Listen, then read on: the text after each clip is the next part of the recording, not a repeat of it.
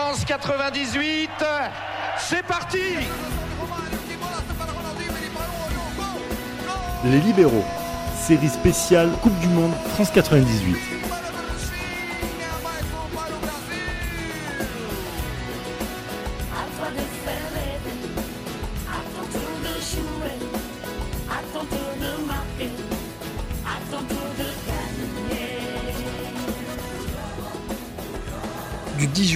Au 12 juillet 1998 s'est déroulée la Coupe du Monde, le plus grand événement sportif au monde, chez nous en France.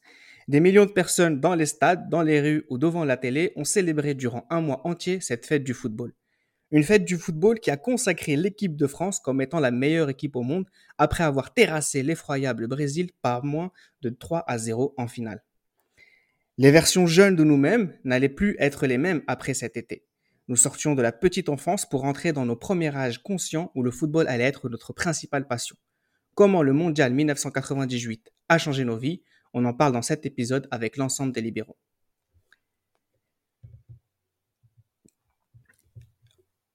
C'est le dernier épisode de, cette série que l'on va faire euh, tous ensemble, cette série qui a célébré euh, la Coupe du Monde de 1998, la Coupe du Monde 1998, France 98 plus généralement. Euh, on va d'abord faire le bilan de cette Coupe du Monde hein, pour résumer un peu les précédents épisodes qu'on a fait, avec notamment euh, peut-être pêle-mêle de ce qu'on a apprécié durant cette Coupe du Monde, les images qui sont euh, restées dans nos esprits. On est des petits enfants, on regardait cette Coupe du Monde avec un regard plein d'étoiles dans les yeux, comme toutes ces étoiles qu'il y avait sur les terrains. Et dans quelle mesure ces étoiles nous ont poussé à aimer encore plus le sport. Première question qui vient toujours plus simplement, Gilles Christ, on va faire un tour de table ensuite peut-être pour savoir un peu euh, euh, que pensent les autres euh, libéraux. S'il fallait garder une seule étoile de ce mondial, le meilleur joueur de ce mondial, à la fin de ce mondial, quel serait-il? C'est-à-dire que c'est une question qui est très compliquée parce que je sais en termes de performance qui a été le meilleur joueur dans l'ensemble et dans l'absolu de cette Coupe du Monde. Et paradoxalement, c'est un joueur qui a été euh, diminué sur euh, la finale. Euh, moi, dans l'ensemble, j'ai envie de célébrer et de saluer la Coupe du Monde de Ronaldo. Ronaldo qui a été à la hauteur de l'événement en France 98 euh, dans les performances sur le terrain.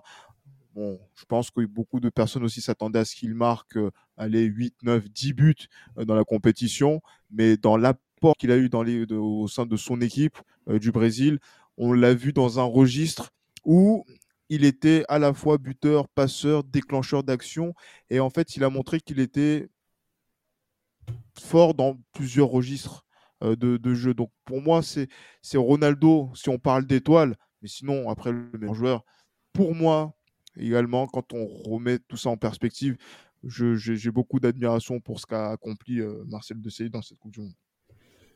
Johan, on peut parler de Davor Suker, on peut parler de Gabriel Batistuta, on peut parler de Christian Vieri, de Marcelo Salas. C'était la Coupe du Monde des attaquants, cette Coupe du Monde 98. Ouais, parce que c'est clair qu'on est dans une période où euh, il y a un florilège euh, d'attaquants de pointe de très, très, très haut niveau. Pas comme ce qu'on voit aujourd'hui. Mais euh, il est clair que oui, ce mondial 98, c'est le mondial des attaquants. Chaque équipe a un numéro 9 de qualité. Tu as parlé de Batistuta, on parle de Vieri, on parle de Kluivert, on parle de Ronaldo, on parle de même des équipes les moins, les moins prestigieuses. Il y a un attaquant de, de- il y a un attaquant de de, de référence. Et justement, oui, c'est clair que cette période, justement, et en même temps avec ce, ce phénomène, justement, de l'attaquant, nous, en tant que, en tant que jeunes, nous donne un lien qui est assez, euh, assez direct avec le football parce que nous, à notre âge, quand on regarde le football, c'est surtout les buts qu'on a envie de voir. Au-delà de l'aspect purement technique, on est surtout attiré par les buts. Et quand on voit justement la, la, la qualité justement des, des, des finisseurs qu'il y a dans pratiquement chacune des équipes, il est clair que ouais, on est vraiment, on a vraiment de bonnes raisons de pouvoir aimer justement cette Coupe du Monde 98, d'avoir aimé, bien sûr, de lorsqu'on s'inscrit en club, de vouloir, de vouloir jouer attaquant. Ça, c'est clair et net.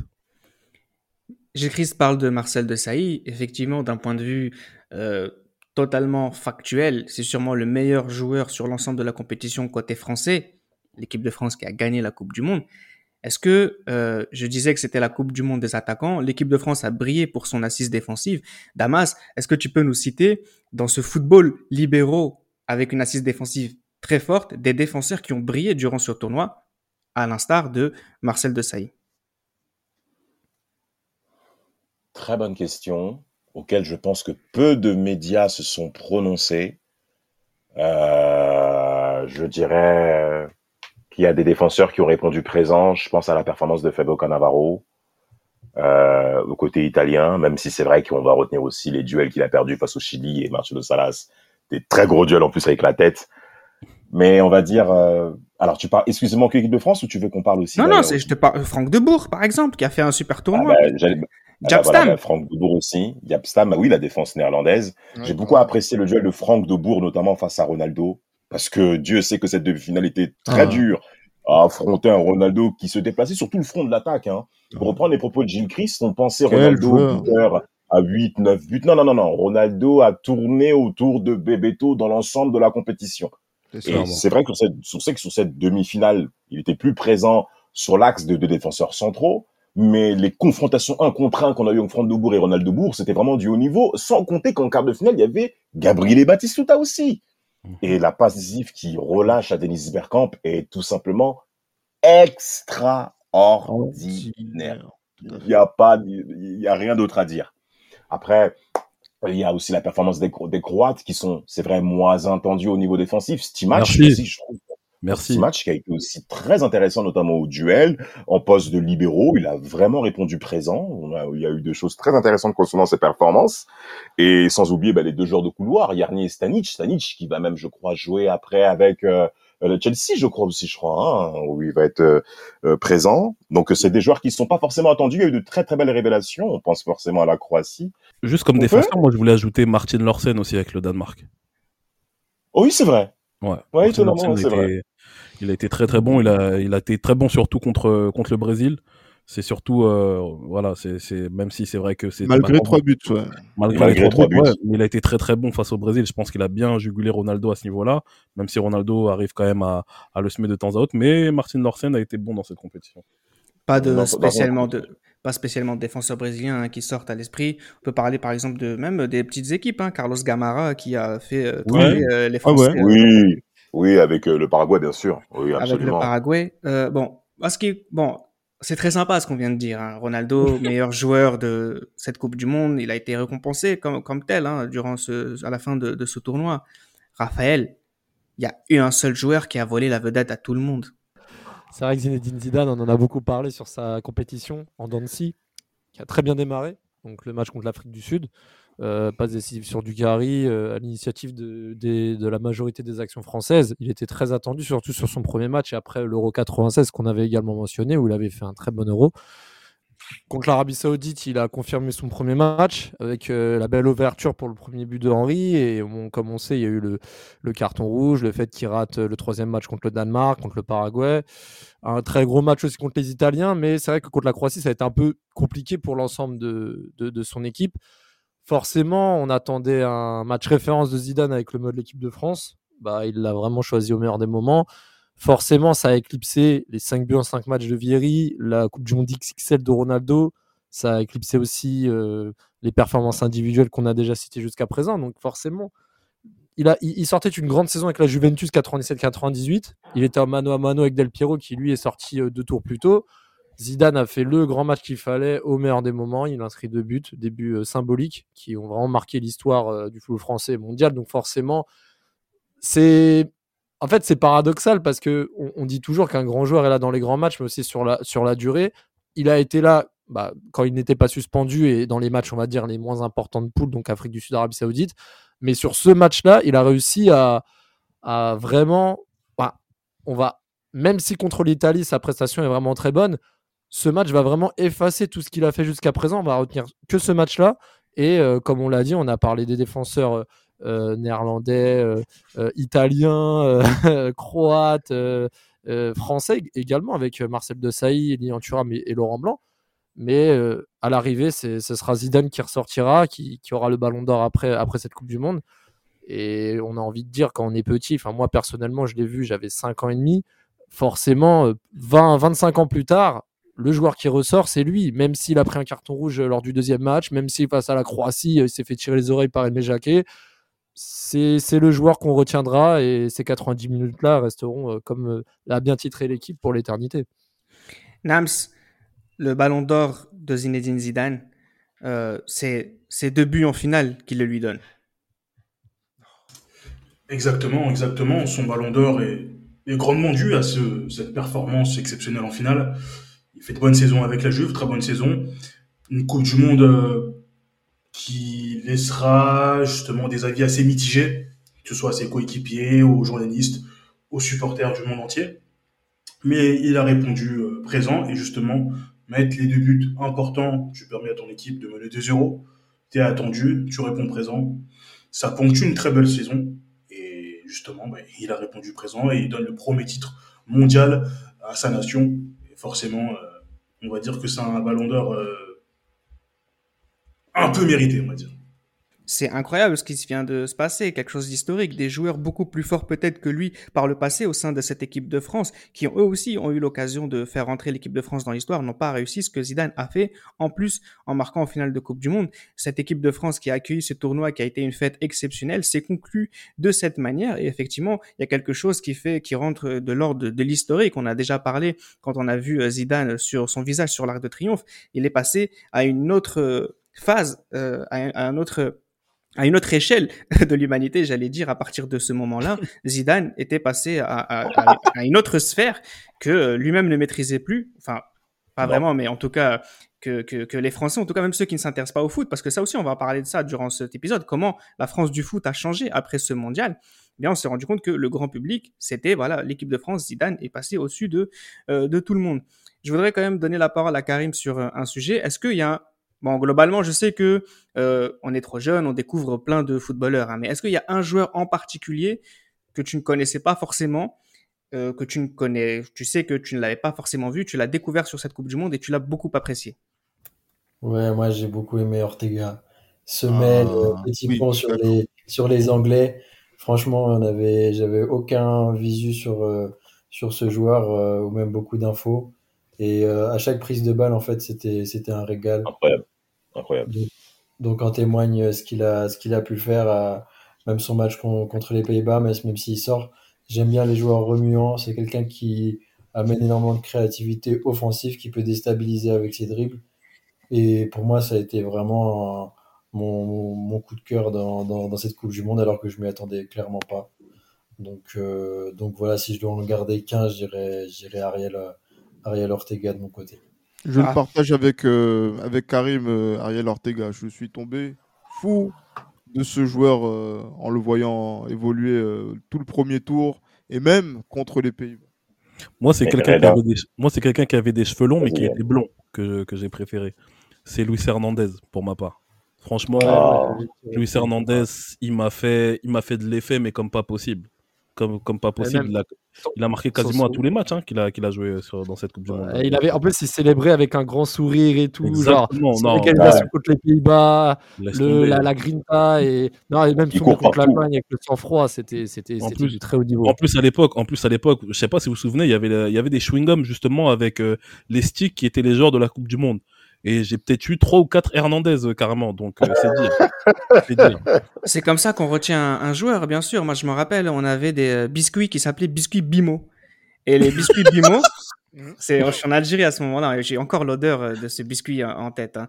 C'est, en fait, il y a les vignettes, tu vois, comme les vignettes qu'on achetait dans les bouquins, il y avait ces vignettes-là de, de la Coupe du Monde. Ah, et donc, tout ce qui est Ronaldo, Roberto Carlos, Ortega, euh, Zanetti, euh, tous les Argentins, tu sais, mes premières découvertes de footballeurs comme ça, c'est sur ces gâteaux Bimo. Il y a, Reda, Reda, il y a aussi un, aspect qu'il y avait avant que les jeunes d'aujourd'hui pourront pas connaître, c'est les, les, cartes téléphoniques les cartes téléphoniques. Moi, j'avais fait une collection de cartes téléphoniques et j'avais. Et moi, le joueur qui m'a marqué, parce qu'à l'époque, bon, il était connu, mais ce n'était pas le joueur euh, qui par la suite avait vraiment pris un, galon, c'était Rivaldo. C'est vrai que Rivaldo, euh, il était bon, il avait le numéro 10, etc. Mais c'était pas le Rivaldo de 99, de 2000. Et c'est vrai que moi, je Rivaldo, perce, le, le c'est en 99 hein, là c'est Ronaldo, qui compte hein, c'est ça et c'est ça donc il avait le numéro 10 et il était en test hein, sur sur cette coupe du monde et bon après moi j'avais 5 ans et demi j'ai envie de te dire j'avais pas non plus une culture euh, voilà et Rivaldo euh, moi il m'a vraiment marqué déjà par son style et je l'avais vu dans, dans ses dans ses cartes téléphoniques aussi donc c'était c'était c'est des petits trucs comme ça qui font que le joueur euh, marque tes esprits dès l'enfance et ouais c'est c'est vrai que c'est ça marque. vous êtes dur avec Rivaldo quand même, hein, parce que ça fait déjà deux piges qu'il est quand même euh, qu'il est quand même à un très très haut niveau, hein, que ce soit la couronne ou sa saison à Quand t'as 5 ans, Johan, euh, tu, tu, Ah d'accord, ok, non, autant pour moi. autant pour moi, mais pendant la compétition, Rivaldo, euh, on le découvre et il nous met déjà d'accord avant même cette saison 98-99. Hein. Mais en plus, mais c'est même bien que tu parles de Rivaldo, pour ce mondial 98, mais sur regardez le nombre de numéros 10 qui composent des équipes. Oh là là. C'est, mais, c'est, mais, mais si on fait la liste, et, encore, Figo, et, encore, Figo, est absent. Hein. Figo, on aurait pu oui, le Portugal est absent de ce mondial-là. Le, Portugal est absent de ce mondial en question. Euh, il y a la République tchèque aussi qui n'est pas là, qui avait bien répondu présent lors de l'Euro 96. Il y a un niveau, même sur les équipes qui sont au premier tour, voire huitième de finale, qui sont éliminées. Souvenez-vous de Georgia Hadji qui était absent, Carlos Valderrama qui passe à côté avec la Colombie. Euh, il y a, y a, y a, c'est trop. Moi, je me souvenais de, du nombre de 10, 10, 10, 10, 10, le nombre de 10 et des 10 forts. Fort, exactement. C'est ça qu'il faut se dire pour ce podcast-là. On avait à l'époque des joueurs très forts qui ne jouaient pas dans les meilleurs clubs. que nous voyons aujourd'hui. Mais Damas, c'est permettait... Attends, Raphaël, attends. Je te plaît. Vas-y, poursuis, poursuis, poursuis. Merci. Et en fait, ce nombre de joueurs 10 qui évoluent dans des clubs aujourd'hui qui sont en deuxième, troisième zone, qui viennent donc renforcer leur équipe nationale et qui permet à ces équipes de ne pas être ridicules sur la scène mondiale. Raphaël? Et euh, oh non, mais en fait, ce que tu disais, c'était intéressant parce que moi, je ne sais pas si vous vous rappelez, quand on était petit, bon, forcément, la place de l'attaquant, le 9, était toujours demandée, mais très souvent, et beaucoup de gens voulaient être meneur de jeu numéro 10. C'était la tendance quand on était petit. Maintenant, aujourd'hui, gens veulent avoir le numéro 7 comme Mbappé, jouer sur le côté, faire les cris gris. Mais le numéro 10, c'était vraiment le. Euh, tu avais le numéro 10, tu étais le meilleur joueur de ton équipe et tu avais les clés en main. Aujourd'hui, bah, forcément, ce poste n'existe plus. Mais, mais à l'époque, vraiment, ce, c'était le poumon du jeu, c'était le meilleur. C'était la norme. Ah c'était la norme. Et, voilà. et, dernière chose, et dernière chose pour répondre aux, deux dernières questions de, de Reda par rapport aux joueurs que, qui nous a marqué qu'on connaissait pas. Et euh, par rapport au numéro 10 qu'évoque Damas, il y a celui que j'ai découvert et que tout mon quartier a découvert, que tout mon quartier a kiffé et que tout mon quartier essaie d'imiter, c'est JJ Okocha. JJ Okocha, ah durant cette Coupe du Monde, que ce soit sa teinture, son dribble euh, avec des feintes, euh, son dribble de la feinte de corps là qu'il faisait, etc. Franchement, les musiques nigériades. Il fait pas un mondial de fou en plus au Kocha, Johan. C'est ça le pire. Ouais, mais, le pire, il fait pas un mondial. Mais après, c'est le seul qui est bon contre le Danemark, je trouve. Mais après, JJ Okocha, ce qu'il faisait, en fait, ah. c'est magique ce qu'il faisait. Nous, on était, on était choqués. Franchement, on était choqués, on kiffait, tu vois, parce que petite peinture, etc. Mais en plus, il avait, prévu, il, avait prévu, il avait prévu de faire ce, son, son, dribble euh, sur certains matchs et il l'a fait justement pour donner l'exposition à, à, sa technique, hein, même si c'était des gestes qu'on avait peut-être déjà vu faire déjà vu, bien sûr, bien sûr. Mais Okocha a donné cette signature où on appelle le dribble là Okocha, tu vois. Ok. Exactement. Et puis, et puis pour revenir à ce que disait Damas par rapport au club, Okocha à l'époque il jouait à Fenerbahce. C'est en 98, juste après cette Coupe du Monde justement où on le découvre en, en dans le championnat de D1. Mais euh, Okocha c'était c'est en fait comme l'a dit Damas et c'est un très très bon point que tu as, évoqué Damas c'est le fait que les meilleurs joueurs justement des équipes qui sont de, de, toutes les équipes qui sont dans cette compétition ne jouent pas forcément dans que des grands clubs et dans, dans des grands championnats en fait. Et c'est ça qui est c'est pas le cas. c'est ça qui est encore plus kiffant. Il se trouve à la numéro 10 bulgare donc il y a un joueur qui n'y a pas été cité, un numéro 10 euh, danois, euh, moi qui m'avait marqué pour sa célébration euh, contre le Brésil, c'est Michael Ledrup, belle Coupe du Monde. ce match contre le Danemark, ce match contre le Brésil fut un match d'anthologie. merci à la bavure de, Roberto Carlos. Parce que sans, son erreur, il n'y a peut-être pas ce but, il n'y a pas cette célébration que derrière, je pense qu'au quartier, on a tous voulu faire après un but. Donc franchement, il était soyeux, il était élégant. Donc, euh, en plus, j'apprends qu'il y a son frère, dans joue avec son frère dans la sélection. Euh, Brian. Donc, c'est vrai, donc c'est quelque chose de particulier. Tu vois deux frères qui jouent ensemble dans la même sélection, c'est particulier. Et on l'a vu contre euh, l'équipe de France, le groupe de l'équipe de France. Donc, très soyeux, très élégant. Donc, ouais, c'est assez marquant. C'est Brian, qui marque, c'est Brian qui marque Nams. Et la célébration aussi. et, Michael Laudrup qui joue le dernier match de sa carrière contre le Brésil en quart de finale de Coupe du Monde. Ouais, c'est la, c'est la fin d'une époque. Ce qui est marrant par, avec, par rapport au numéro 10, c'est pareil dans la manière dont on consomme le football. Euh, Olivier Tom, le numéro 10, c'est le meilleur joueur de l'effectif. C'est presque plus, euh, c'est vraiment, voilà, c'est tout un ensemble. Tu, la première chose que l'on voit, à part Ronaldo qui a son F, c'est qui est le numéro 10 de chaque équipe. Même dans les, dans les, dans les, dans les, mais Marc Landers qui aura 9 dans l'équipe du Japon. tu vois, donc le, numéro se respecte à la fin. mais ce qui est, ce qui est, ce qui est assez intéressant, c'est ça, c'est vraiment dans chaque magazine qu'on va ouvrir, c'est qui est le numéro 10 de chaque équipe. Voilà, tu vas en Colombie, tu vas au Chili, tu vas je ne sais où, tu regardes qui est le numéro 10 à chaque fois. Euh, je voudrais continuer aussi sur euh, cet aspect un peu des meilleurs joueurs. Euh, le meilleur attaquant, on a l'embarras du choix. On n'a pas mentionné Owen parmi les, découvertes, mais ça n'allait pas être le meilleur attaquant de cette Coupe du Monde. Hein. C'est sûrement Ronaldo, même si Souker finit meilleur buteur. On peut jouer avec deux attaquants, bien sûr, comme beaucoup d'attaques. Ronaldo, Souker, Vieri, c'est les trois attaquants qui ressortent. Si on faut en choisir deux, je pense qu'il faudra choisir entre Baptiste et Vieri pour, pour en sortir un. Le numéro 10, pareil, on a l'embarras du choix.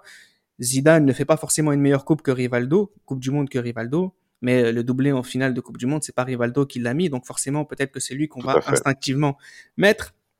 Au milieu de terrain, pareil, on a l'embarras du choix. Vous avez dit tous ces joueurs techniques hein, qui font partie de ces équipes. On n'a pas parlé aussi des, peut-être des, milieux défensifs euh, de ce tournoi qui ont vraiment beaucoup brillé. Hein. Toutes les équipes ont été bonnes grâce au milieu défensif. Dunga, Sampao euh, du côté brésilien, Didier Deschamps, Emmanuel Petit euh, du côté français, moi, le meilleur joueur, ça va faire plaisir euh, à Nams, c'est quand même, à ce poste-là, c'est Edgar Davids, qui fait un tournoi monstrueux.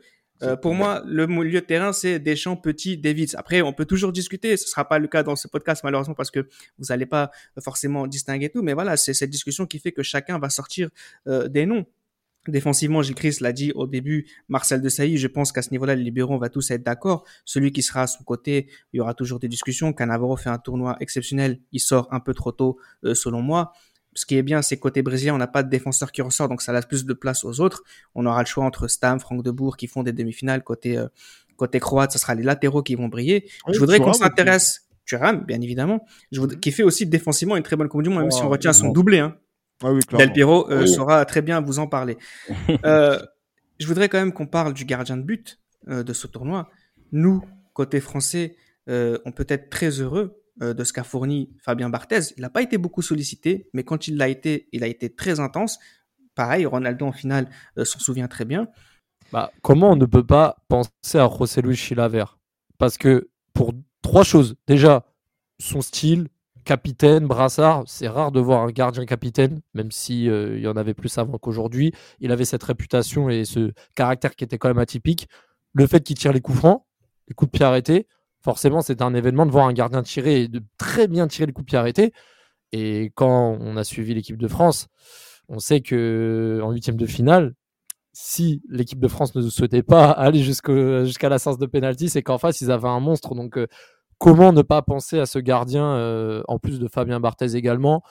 Euh, Après, il y a Claudio Taffarel, même s'il a encaissé beaucoup de buts, je pense que c'est pas, on va dire, de sa faute, entre guillemets. Enfin, il a forcément des, torts, mais je pense que c'est plus dû à la fragilité de la défense brésilienne qu'autre chose. Mais, mais Taffarel aussi a fait un tournoi intéressant. bon, j'ai pas trop aimé Pagliuca. J'ai... Après, il n'y a pas d'autres gardiens qui ressortent. non?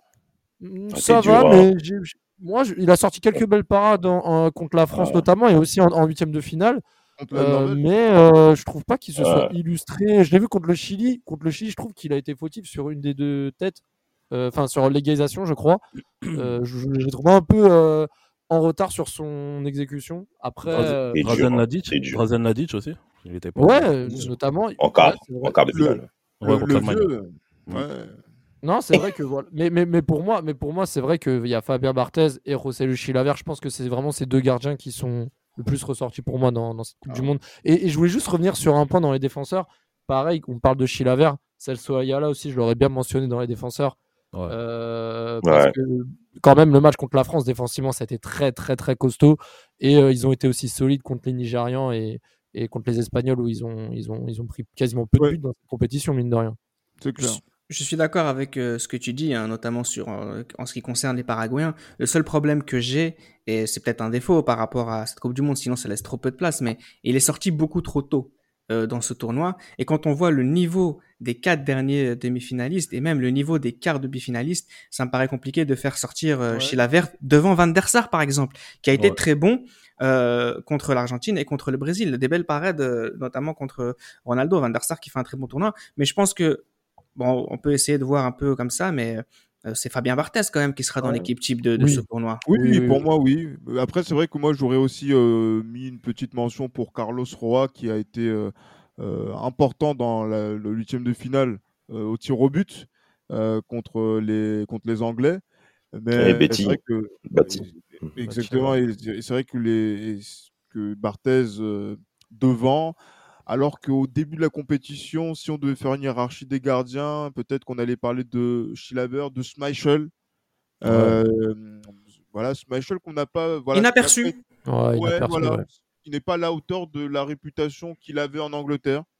Donc, il, va bien se rattraper la saison d'après. Hein.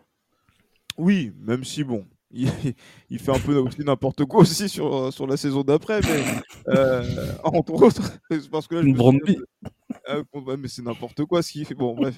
Mais euh, voilà, je pense que Fabien Barthez vient s'imposer dans un sur un poste où normalement la maturité arrive un peu plus tard, à partir de la trentaine. Lui, il arrive avec ses 27 ans en cours de compétition. C'est ça, 72, hein, je crois. Première compétition pour lui, hein, international. 71, 71, 71. 71, 71, pardon. Et, euh, et, du coup, euh, voilà, il arrive et il se hisse, il se propulse au sommet du, du football mondial. Et c'est vrai que sa Coupe du Monde, elle est, elle est j'allais dire, quasiment parfaite, puisqu'il prend quoi euh, Deux buts euh, Et un penalty, ouais. Mm. Donc, et voilà, donc c'est. Et le, le, but de Souker contre le, en, demi-finale. Mais sinon, voilà, Barthez, euh, c'est lui qui est le numéro 1. Et aussi, on peut mentionner Tarafarel qui n'a pas failli à sa réputation dans les tirs au but euh, contre les Pays-Bas. Et d'ailleurs, je ne veux pas faire chier par rapport au but qu'il prend par Schuker, mais sa sortie, alors, je suis pas gardien, je suis pas spécialiste du tout, mais je sais pas, je, trouve qu'il aurait pu faire mieux sur le but de Schuker quand même. Tout le monde aurait pu faire mieux sur le but de Schuker. Parce qu'en vrai, sa sortie, je la trouve bizarre. Après, je suis pas spécialiste de ce poste, mais. Je pense qu'on se rend pas compte des espaces qui ont été laissés. C'est un face-à-face. Euh, qu'est-ce que tu peux faire? Non, c'est sûr. Je sais pas ce que tu veux faire de plus. Mais déjà, Souker sur le contrôle, il gagne déjà une seconde. Hein. Ah ouais, ça va trop vite. C'est pour ça, que c'est pas un attaquant du Real Madrid pour rien. Hein. Exactement, merci beaucoup. il, faut, il faut le préciser, merci. Ça va trop... Sur ce duel, ça va dire ça va trop vite. Et ce que je voulais dire, c'est la consécration aussi pour Barthez, qui à l'époque peut être anecdotique. Vous voyez souvent quand il était à genoux, Barthez, il, remontait souvent son short. Et justement, il y avait cette image, cette, image-là, justement, était la pochette de FIFA 99.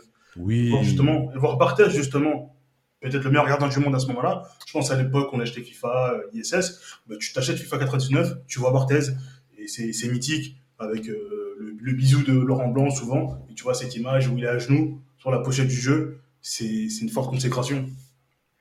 C'est euh, d'ailleurs bon, une petite parenthèse par rapport à ce que la, la pochette de FIFA 99, mais on a tellement, tellement, tellement mangé l'équipe de France après cette finale de Coupe du Monde 98. Ah oui partout pour du beurre, pour des slips, pour des je sais pas quoi, partout, partout. Patrick Vieira, même tout le monde. Et ce qui est marrant, c'est qu'aujourd'hui, 25 ans plus tard, 20 ans plus tard, 30 ans plus tard, il n'y a pas un seul joueur, à part Guy Varge du 22 français, qui ne travaille pas dans le monde du football aujourd'hui. C'est clair. C'est un changement radical pour chacun d'entre eux dans leur vie, tellement ça a été une baffe pour tout le monde, cette Coupe du Monde. Et encore une fois, malheureusement, j'insiste, malheureusement, on s'en fout, c'est comment, c'est la baffe de Zinedine ce double coup de boule. Zidane, ça fait partie aussi de cet imaginaire français qui, on va le voir dans quelques instants, est plus en dehors du football que dans le football. Euh, on, va, on va l'expliquer euh, ensuite.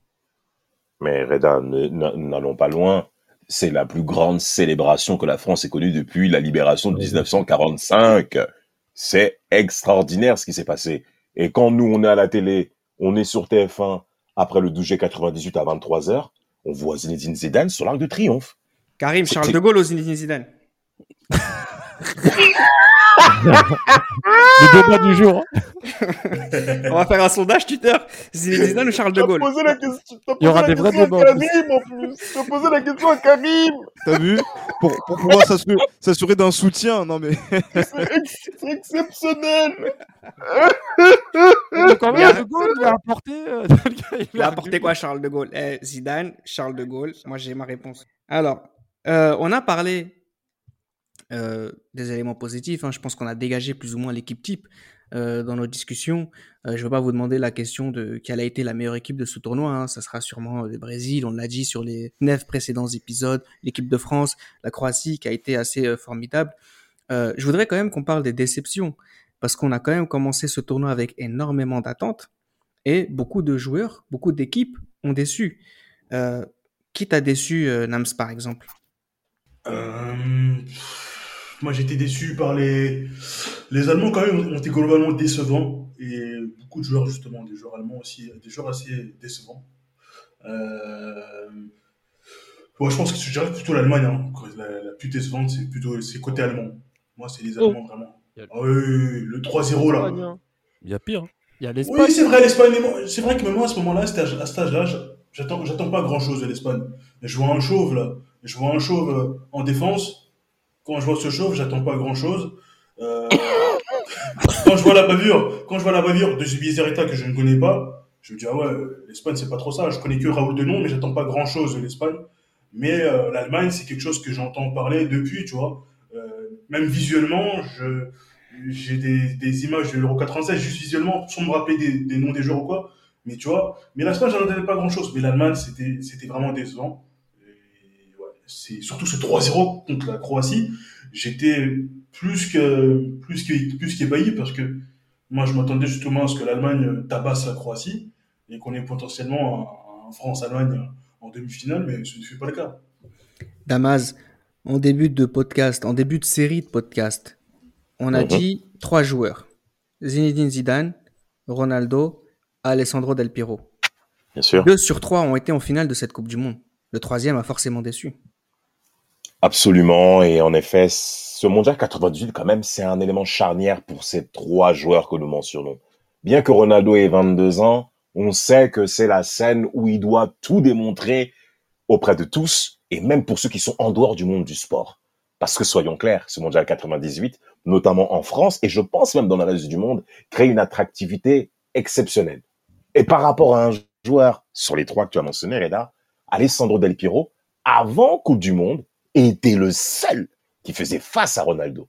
Ça, il faut que les mecs le retiennent. En Ligue des Champions, la meilleure équipe européenne, voire même du monde, c'est la Juve, bien que le Real Madrid les ait battus à Amsterdam. Et Del Piero, on le sait au travers de cette finale, n'était pas dans sa grande forme, et on pensait tous que la scène mondiale 98 était la plateforme nécessaire pour qu'il puisse nous montrer ben, le Del Piero que nous, euh, footballeur dans le sang et dans la soif du football, on connaît. Tu vois, c'est nous sur TF1 à 20h, euh, on aura soif de regarder Del Piro en Ligue des Champions au mois d'avril. On le sait, tout se passe là-bas. Eh ben, Del Piro, malheureusement, dès le début de la compétition, on va rapidement voir, mais qu'il ne va pas répondre présent, parce qu'en vérité, je pense pas qu'il avait les conditions physiques nécessaires pour être là dans les 23. Mais il doit être dans les 23, parce que c'est Del Piro. Regardez, je vais vous donner une anecdote là-dessus qui est assez intéressante. Mondial 2006. Je me permets de transiter là-dessus. Michael Owen n'est pas dans une, il n'est pas dans la forme physique nécessaire pour aller au Mondial 2006. Il n'est pas censé être présent. Didier Deschamps et Luis Fernandez et Roland Courbis se disputent par rapport à ça sur RMC. Et t'as Luis et Courbis qui disent ah non moi Michael Owen je l'aurais pas pris ah parce que euh, Michael Owen depuis quelque temps il a chuté non non non t'as Deschamps il remet ça en or tout de suite il dit tu dois le prendre tu ne peux pas ne pas prendre Michael Owen dans l'impact qu'il a dans le, le, le monde anglais football anglais et dans l'impact qu'il a sur le reste même de, de, la sélection nationale. Il a depuis 8 ans. Eh ben, Del Piro, bien que ce ne soit pas dans le même élément là-dessus, on est d'accord, Del Piro ne peut pas ne pas être absent de ce mondial français. Surtout par rapport à l'image qu'il a. Et nous, quand on est jeune, on voit le mec avec le numéro 10, comme on l'a dit au début de ce podcast, qui est important parce que tu portes le numéro 10, mais n'oubliez pas, Del Piro a les prédateurs blanches. Eh, sur la vie de ma mère, pour nous tous, on sait que ça marche tous. On sait que le mec qui porte des chaussures blanches, qui joue avec le numéro 10, ça, ça nous régale tous. Et dès que moi j'ai entendu le nom de la part de Canal+, qui diffusait le championnat italien le dimanche soir sur l'équipe du dimanche, on entendait le nom Trequatrista sur la vie de ma mère, frère. Tu, tu, tu. T'en peux plus Et c'est Del Piero qui a ce rôle-là, Reda. Et, et, et, le fait, notamment sur, cette, sur ce quart de finale, où il passe complètement à côté, il est complètement absent, il y a un autre joueur qui va forcément se mettre en évidence, Roberto Baggio comme pour une évidence, comme celui qui était là déjà il y a, il y a, quatre, il y a quatre ans. Voilà. Euh, C'est d'ailleurs c'est peut-être le, coche que Del Piro a raté pour passer dans vos badges dans, dans l'état d'esprit euh, des gens en règle générale. Complètement. Raphaël, euh, pour parler d'équipe par exemple, moi je suis assez déçu par euh, les Anglais et par les Argentins aussi, qui auraient pu aller plus loin d'ailleurs. Alors moi, pour être honnête, j'avais d'autres pays en tête, mais je les mentionnerai juste après pour parler de l'Angleterre. Forcément, à ce moment-là, on n'est pas encore dans, on va dire, la loose anglaise. Quand je m'explique, c'est que là, aujourd'hui, à, date d'enregistrement, il n'y a pas encore la, génération de malades qui arrivent. Les, par la suite, bah, il y a Owen, et ensuite qui va s'ajouter Wayne Rooney, euh, Steven Gerrard, Frank Lampard, etc. On n'a pas encore cette équipe de, de malades qu'on a vu à l'Euro 2004 ou à la Coupe du Monde 2006, sur le papier, je précise. Donc à ce moment-là, bah, c'est vrai que l'Angleterre sort d'un Euro 96 où euh, voilà, ils se sont fait taper par les Allemands en demi à la maison, prometteur, mais on attendait mieux en 98. Alors, moi, j'irai pas jusqu'à de la déception, mais disons qu'il y a un petit goût amer parce que ça s'est joué sur euh, une séance de pénaux. Mais après, c'est l'un des meilleurs matchs de la compétition, euh, ce Argentin. Oui, Gilles. Oui, bien, oui, bien Ils défendent les Anglais comme d'hab, Gilles. Oh. Oui, non, mais ils ont merdé contre la Roumanie. voilà. voilà. Et, et, et, pour, et, pour, et, pour finir, et pour aller sur les Argentins, euh, c'est un peu comme l'Angleterre, c'est-à-dire que bon, leur, leur compétition n'est pas ratée, loin de là, ils ont quand même fait un quart de finale, mais c'est vrai que ça se joue sur un détail. Le penalty qui aurait pu être accordé en fin de match, euh, le but à la 89e minute, ils, ils, ont eu des temps forts en deuxième mi-temps. Enfin, on va pas refaire le, match. Le poteau de Batistuta, là, jamais vu. oui, le poteau de Batistuta aussi. Merci, merci Karim. Et, tout ça, et tout ça pour dire que en fait, l'Argentine et l'Angleterre, c'est pas non enfin, c'est pas les pays que j'aurais pensé en premier lieu. Moi, j'avais un top 3. J'avais l'Espagne, parce qu'on a beau dire l'Espagne, attendez, l'Espagne qui sort en premier tour, euh, c'est la honte. Enfin, faut, faut dire les mots. Euh, même si c'est pas une grande nation du football à l'échelle euh, équipe nationale à ce moment-là, encore, on attendait quand même au moins passer les poules. C'est-à-dire qu'il y avait le Nigeria qui était favori, mais la Bulgarie et le Paraguay, ils étaient tout à leur portée. Deuxième équipe, bah, je l'ai mentionné, c'est le Nigeria parce qu'il faut une phase de poule assez tranquille. Mais la claque au Stade de France, on en a déjà parlé, c'est resté dans les mémoires et c'est c'est quand même. Euh, c'est ça, ça, ça, pique beaucoup et, et, et, bah, moi je me rappelle quand même parce que moi à l'époque je jouais en plus par la suite à ISS Pro Evolution, ISS Pro, etc. Les joueurs nigérians euh, ils, étaient, ils étaient cheatés, ils venaient de gagner les JO, enfin on parlait que d'eux et c'est sûr qu'on attendait beaucoup plus d'eux. Donc euh, voilà, grosse déception. Et, et sinon, alors une déception, mais pas dans le même sens. Je, dirais le Maroc. On, voit une belle copie à Geoffroy Guichard contre l'Écosse et leur, leur disqualification et les conditions qu'on fait qu'on les a vus euh, partir de cette manière. Franchement, ça a été une déception, mais pas dans le même sens. Mais je voulais quand même le mentionner parce qu'ils sont partis la tête haute et ouais, ça m'a fait chier de les voir partir comme ça parce que ils avaient, bon, malgré la 3-0 qu'ils prennent contre le Brésil, le match contre la, contre la Norvège, ils auraient dû, enfin, ils auraient dû plier ça. Franchement, ça a été, euh, c'est là où ils perdent leur qualification pour moi, mais, mais, mais voilà, je, voulais aussi mentionner le Maroc. Ça a été, euh, ça, ça m'a fait chier de pas les voir en huitième, et ils auraient pu euh, faire figuration. On va parler peut-être dernière petite pastille par rapport au bilan de, ce mondial 98, hein, qui, je pense, on est tous d'accord, a été un formidable pour loin. C'est ce qui explique aussi cette série qu'on vous propose. je voudrais qu'on parle peut-être des images, un peu hors football ou hors gestes techniques, qui sont restés un peu dans nos esprits. Il y en a eu pas mal. Hein. Gilles Christ, t'en penses à une en particulier, une célébration, quelque chose euh, parmi les supporters euh, que tu oublieras jamais de cette Coupe du Monde 98 Inévitablement, je pense que ça va faire marrer plus d'un ici. C'est euh, les supportrices jamaïcaines. J'en étais sûr. Qui ont été. Les nichons. Qui, ont, été un sommet, je dirais pas. Ouais, si, il faut le dire quand même, un sommet de vulgarité. Foxy Brown. Foxy Brown. Et, franchement, c'était euh, incompréhensible de, voir, euh, euh, de voir ces personnes-là qui étaient vraiment mis en, dire, mis en avant par les réalisateurs sur chacun des matchs. Et, surtout, et surtout contre l'Argentine au, Parc des Princes.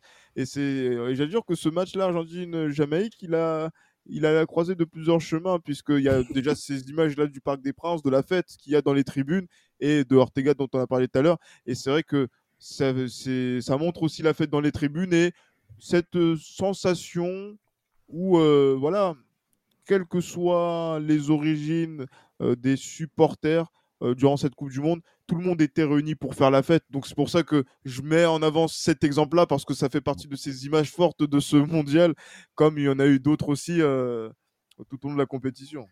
Tu en penses à une en particulier, Karim? Non, non, en termes de, non, en termes d'image forte, bah, la célébration de Thuram.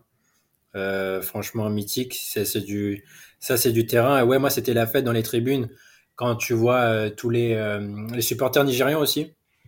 Donc tu, tu vois que, hein? La musique, la musique. Ouais, non mais c'est ça. Non mais t'es, t'as, t'as des, couleurs différentes. Enfin, tu vois, bon, l'atmosphère des matchs d'équipe de France, voilà, à part bleu, blanc, rouge, c'était pas à, part les, les, gens qui se faisaient euh, le drapeau sur les joues, c'était pas ouf. Et tu vois qu'il y a un autre level en fait dans les stades.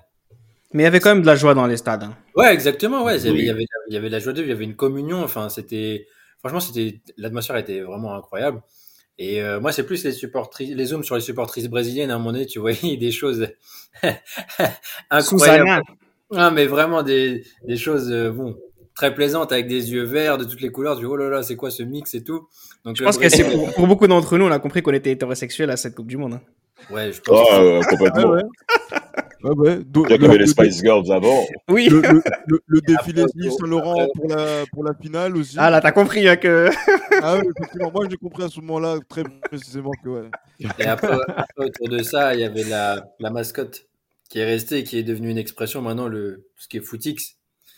Donc euh, tout, tout, tout part de là. Donc euh, ce, ce, gros dindon là, euh, nous, jusqu'en 2023 là, reste dans notre vocabulaire, hein, faut pas l'oublier. Hein. En parlant de dindon, Raphaël, tu t'es inscrit. Non, je ouais, qu'est-ce qu'il y a? Non, je rigole. C'est juste pour dire que, ouais, effectivement, Raphaël, cette Coupe du Monde 1998, elle a scellé notre histoire d'amour avec le football. Bah ouais, parce que pour finir sur le sujet juste précédent, sur les, gestes techniques, c'est les choses qui nous ont inspirés, qu'on a essayé de reproduire euh, dans la cour de récré, sur le terrain de foot, euh, du, du, coup du crapaud de Blanco, euh, du geste technique de Okocha. je pense à quoi d'autre? Je pense aussi bah, au contrôle et enchaînement de Bergkamp contre l'Argentine. Enfin, tout ça a fait que. La célébration danoise qu'on a refait en cours de récré, les Nigérians aussi. Oui, voilà, tout ça, tout ça, vraiment, c'est vraiment tous ces détails, enfin des détails oui et non, parce que c'est des choses qui sont ancrées encore aujourd'hui. Et tout ça a fait que, bah, on a choisi notre sport. Déjà, euh, on commence à découvrir, euh, euh, moi j'arrive en CP, on commence à découvrir le jeu vidéo. FIFA 98, en plus, ça a été un opus de malade mental. après ça, moi, il faut que je joue au foot tout le temps quand je suis petit dans la cour de maternelle. Bah, un mois après la Coupe du Monde, je m'inscris au, foot, au Racing. Euh, mes premières années de, foot en club, je prends ma licence, les premiers crampons, euh, tu regardes, tu, j'achète le 11 mondial, euh, les posters, tu vas avoir les mêmes crampons qu'un tel, etc. Le maillot, j'avais le maillot de, de R9 à l'Inter Milan, Anelka PSG, enfin après ça, suit, tu vois, c'est tout ça, et tout ça a été conditionné par rapport à tout ce qu'on a vu. Après, c'est un effet domino qui a. C'est un effet domino, et en, fait, à la base, on a regardé ça par curiosité et en fait, mmh. c'est devenu, c'est devenu quelque chose d'ancré. Moi, à ce moment-là, quand j'ai commencé à jouer au foot, à, l'âge de. Après, ça, prend des années, mais après, à 8, 9, 10 ans, 11 ans, je, connaissais les, vainqueurs par cœur de ça, ça. Moi, je voulais à l'époque être journaliste sportif parce que, en fait, tout ce que j'avais vu pendant la Coupe du Monde 98 m'a tellement fait kiffer que je voulais être footballeur euh, ou euh, journaliste sportif ou quoi. Mais je, me je, m'étais dit que le football, ça ne sera pas qu'une passion, ça, sera ancré en moi toute la vie. Et, eh c'est pour ça que cette Coupe du Monde a été les racines de, de, tout ça, de, de, cet amour pour, pour ce sport. Et encore aujourd'hui, là, les gars, on a chacun notre vie. Il y en a qui sont pères de famille entre nous. Bah, là, on se réunit à, distance pour parler de quoi? D'un événement qui a lieu il y a, il y a 25 ans. Enfin. Mais est-ce que si, si on avait eu la même compétition, mais pas en France, on l'aurait vécu pareil? J'allais poser, la même question. J'allais poser la même question. Ah bah voilà, Reda, je prends ton poste l'année prochaine, frère. j'allais poser la même... non, j'allais poser la même question, mais différemment parce que même si ça s'était déroulé en France, si la France ne l'avait pas gagné, ce serait pas pareil, je pense. Non, ce serait pas pareil par rapport à peut-être euh, les retombées, mais c'est vrai que la, Coupe du Monde, elle nous a incité justement à aller prendre un ballon et à descendre euh, ah en, bas de nos tours pour, euh, ah, pour aller jouer au ballon. J'ai mais, mais si Ronaldo gagne cette Coupe du Monde, je pense qu'on serait encore plus fan de football que nous l'est déjà. Je pense aussi. Mais ah, c'est bien, c'est bien que tu parles de Ronaldo parce que ça parce que bien qu'il y ait eu la joie de la France entière de gagner la Coupe du Monde, et même, je dirais même de la francophonie, hein, qui était aussi derrière l'équipe de France, ne les oublions pas, la défaite de Ronaldo, 12 juillet 98, nous marque nous tous aussi. Moi, personnellement, je sais qu'émotionnellement, je suis touché de voir Ronaldo perdre. L'image même que TF1 retransmet, où t'as Ronaldo qui est vide. Il est vide après. Et c'est normal, il perd une finale de Coupe du Monde, frère. On dirait bluff, tu vas sourire. Non, non, non, non, non, non. R9, il a perdu. Donc moi, qui avait déjà commencé à regarder les premières images de Ronaldo avant Coupe du Monde et du, du, du, du monstre qu'il était, le fait de le voir perdre, c'est l'un de mes héros qui est en train de s'incliner, bien que ce soit mon pays qui gagne. Et poursuivre les propos de Raphaël par rapport à l'effet Coupe du Monde sur la masse populaire qui l'emporte, et notamment sur euh, nous à cet âge-là, il y a également un point important qui, qui l'emporte sur le football français. Même les clubs français vont commencer à s'aligner sur le modèle technico-tactique de l'équipe de France 98. Très bien. Et on va et on va euh, absolument quelle horreur et on va commencer à ne plus avoir le même élan technique qu'on avait au cours des années 90 en équipe sur les sur les clubs français en Coupe d'Europe parce que n'oublions pas euh, avant le mondial 98 les, les, clubs français sont performants en Coupe européenne hein. On n'est pas n'importe qui sur l'échiquier européen, avec pas mal de performances en finale, en demi-finale, et surtout en ayant la reconnaissance de la part des autres nations européennes de bien jouer au football. Bah, je crois qu'à un moment, on est, un moment on, est, on est numéro 2, je crois, au classement des championnats derrière, derrière, l'Italie. Derrière l'Italie, absolument. Et eh ben, ce mondial 98 m'a marqué une rupture où bon nombre de décideurs footballistiques français vont se dire, ah, regardez comment on a gagné une compétition internationale sur un mois. Eh ben, tous les clubs français vont essayer de s'aligner sur ce même modèle avec un jeu de rudesse. On, on perd en élan technique, on perd en virtuosité. On va commencer même à sélectionner en centre de formation des modèles de joueurs sous le modèle Marcel de Sailly. Après Damas, après Damas euh, euh, ce que tu dis, c'est totalement vrai, mais il y a aussi un point, et je l'ai déjà mentionné plus, tôt dans le podcast. Franchement, je enfin, et vous le savez bien, mais je vous jure, l'arrêt Bosman, on se rend pas compte. Hein mais il a fait mal à tous ces pays-là. Euh, Portugal, Pays-Bas, France. Alors peut-être qu'on était avancé et ce que tu dis est vrai. Hein. C'est-à-dire que des erreurs, euh, que ce soit des clubs comme euh, le, Paris Saint-Germain, l'OM, c'est pas pour rien que le PSG l'OM entre 98 et 2002, c'est l'agonie. C'est pas pour rien. Bon, à part 99 pour le PSG, mais les, locomotives du, du, championnat de France de D1 s'effondrent pendant que euh, d'autres clubs vont, exister, mais pas dans un biais positif, plus par rapport au fait que ces locomotives-là déraillent. Et, et, ce que tu dis est vrai, c'est que dans la formation et mmh dans la, la, stratégie sportive que prennent certains clubs comme ça, ils se trompent. Et la formation est de plus en plus délaissée. Et puis en même temps, euh, quand euh, tu as des clubs italiens, anglais, etc., mettre les sommes pour, pour, pour des joueurs, quand tu as Sylvain Wiltord qui part en Angleterre après deux belles saisons avec Bordeaux, euh, quand tu prends également euh, David Trezeguet qui ah après le titre de 2000 il part en Italie. Enfin tu vois c'est tout ça et Thierry Henry ensuite etc enfin voilà c'est c'est la suite logique en fait. En fait ce qui est assez, assez incroyable avec cette euh, Coupe du Monde 98 concernant le football français c'est que le football français dans les années 90 c'est un football qui ne cesse de progresser. Et quand tu regardes avec le recul tu te rends compte que cette Coupe du Monde cette victoire en finale de Coupe du Monde vient achever cette progression, pour dire, voilà, pour célébrer, pardon, cette progression. Sauf que quand on regarde dans les détails, on se rend compte que pour gagner cette Coupe du Monde, nos joueurs français ont dû partir à l'étranger. C'est ça. Et ce qui est assez intéressant, c'est que on aurait pu se dire, les joueurs français sont capables d'être très forts, puisque regardez, on joue beaucoup de demi-finales de, de, de Coupe d'Europe en club. On a réussi à gagner cette Coupe du Monde avec des joueurs qui sont partis se renforcer ailleurs. Continuez sur cet élan-là. Et malheureusement, ce qui s'est passé, et c'est le chapitre que je voudrais ouvrir maintenant, c'est le cadeau empoisonné de cette Coupe du Monde. Tu l'as très bien initié, Damas, avec cette formation qui est venue détruire le football français. Je le dis, et, je parle aussi de racisme sur certains aspects. Tous les clubs français ont cherché leur Marcel de Sailly. Laurent Blanc, Laurent Blanc, rappelez-vous du scandale du quota. Laurent Blanc, il citait directement Mamadou Sakho pour, pour justement parler de ce joueur type noir grand fort qui est censé être dur sur l'homme comme Marcel de Sailly il y a 10, 7, 8 ans auparavant. Et malheureusement, ça a détruit beaucoup, beaucoup de joueurs techniques. Le nombre de joueurs énormes, grands, forts qu'on a vu dans les équipes de, Ligue 1 par la suite a détruit le championnat français qui est devenu un des pires euh, en Europe. Johan, est-ce que je peux parler de cadeaux de empoisonnés cette victoire en finale de coupe cette victoire de Coupe du Monde? Effectivement, je pense que euh, la dimension athlétique compris, euh, compris justement les, les, les, joueurs qui vont intégrer aussi l'équipe de France pour plus tard. Hein, parce que, euh, je pas, en fait, ça me fait penser un petit peu à cette équipe de France Espoir qui, qui s'est fait battre par l'Italie euh, avant, avant, enfin, dans, les, dans le match de barrage pour l'Euro, pour l'Euro 2000 Espoir. C'est que quand vous regardez bien. c'est ça, oui, avec, avec Henri qui, qui était là ce jour-là aussi. Exactement, Henri, Frédéric Canouté, il me semble qu'il y a David Sommeil aussi. Il y a tous ces joueurs-là, en fait, tous ces joueurs très très très costauds, très très puissants, très athlétiques, bah, qui justement qui font, bah, qui sont, qui ont une certaine priorité à ce niveau-là. Et, et moi, l'exemple que je peux vous donner aussi à ce niveau-là, c'est que n'oublions pas que le documentaire À la Clairefontaine est un documentaire qui commence à partir de la Coupe du Monde 98.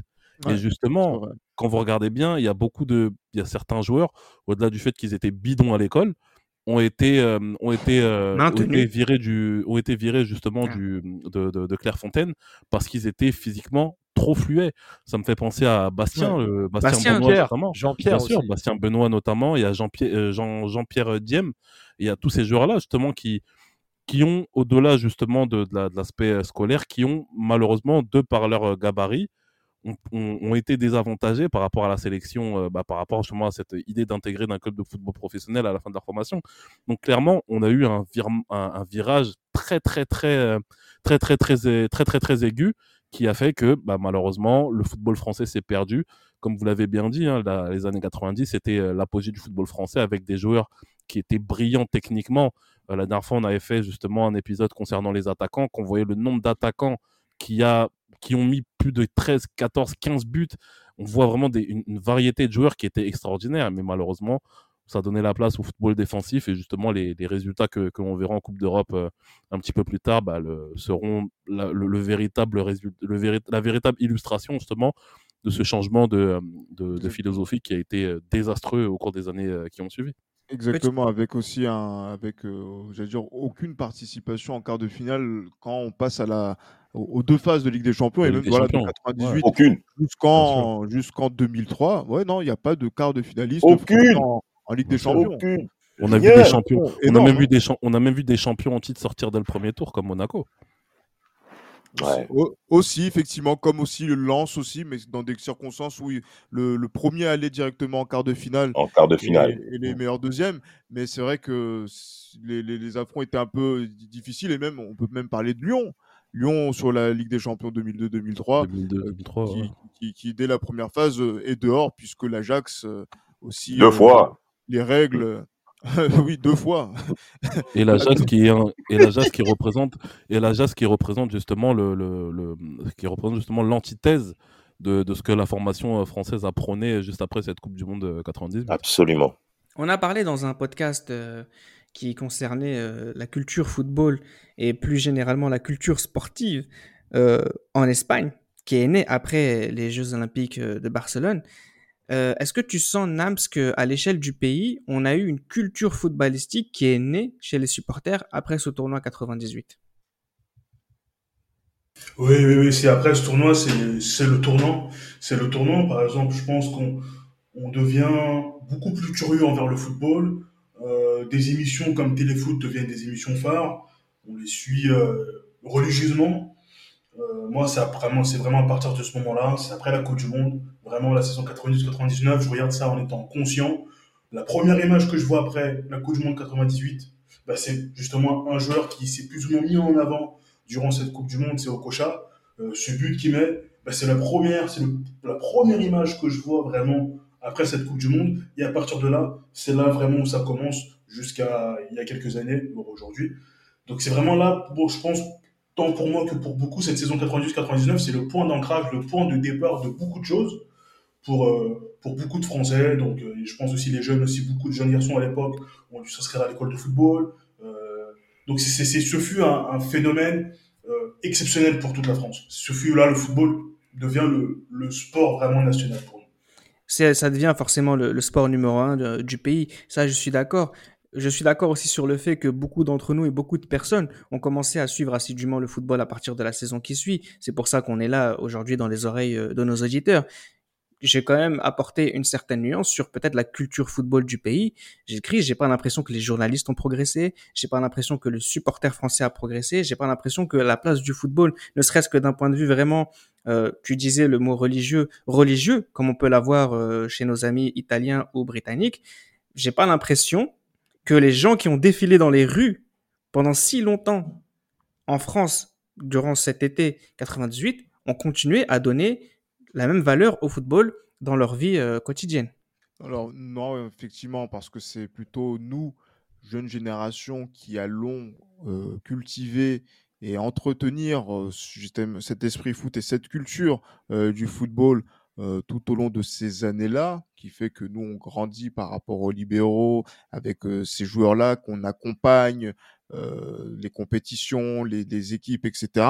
Mais c'est vrai que pour la masse, hein, et c'est vrai que ça représente une grande masse populaire, c'est un grand rassemblement populaire, notamment en France, euh, cette, fête du, football. Et c'est vrai qu'on aurait pu se dire que euh, ça aurait amené à élever le niveau intellectuel footballistique de notre population autour du, football. En tout cas, je parle en termes de masse, hein, bien évidemment, puisqu'on commence à dire que oui, euh, les influences de la première division sont en large hausse euh, par rapport à 97-98, parce que un spectateur sur deux est une femme, donc c'est-à-dire qu'on amène les femmes au football, donc c'est-à-dire qu'elles s'intéressent davantage dans la lancée de cette Coupe du Monde, mais on se rend compte, et là, c'est là en fait où on va voir toute la différence entre un pays de football et un pays qui ne l'est pas forcément, dès que euh, il y, a eu, y a eu 2000 où il y a eu la victoire, effectivement, mais à partir du moment où il y a la Coupe du Monde 2002, souvenez-vous, euh, dès qu'on sort au premier tour, on tourne le dos.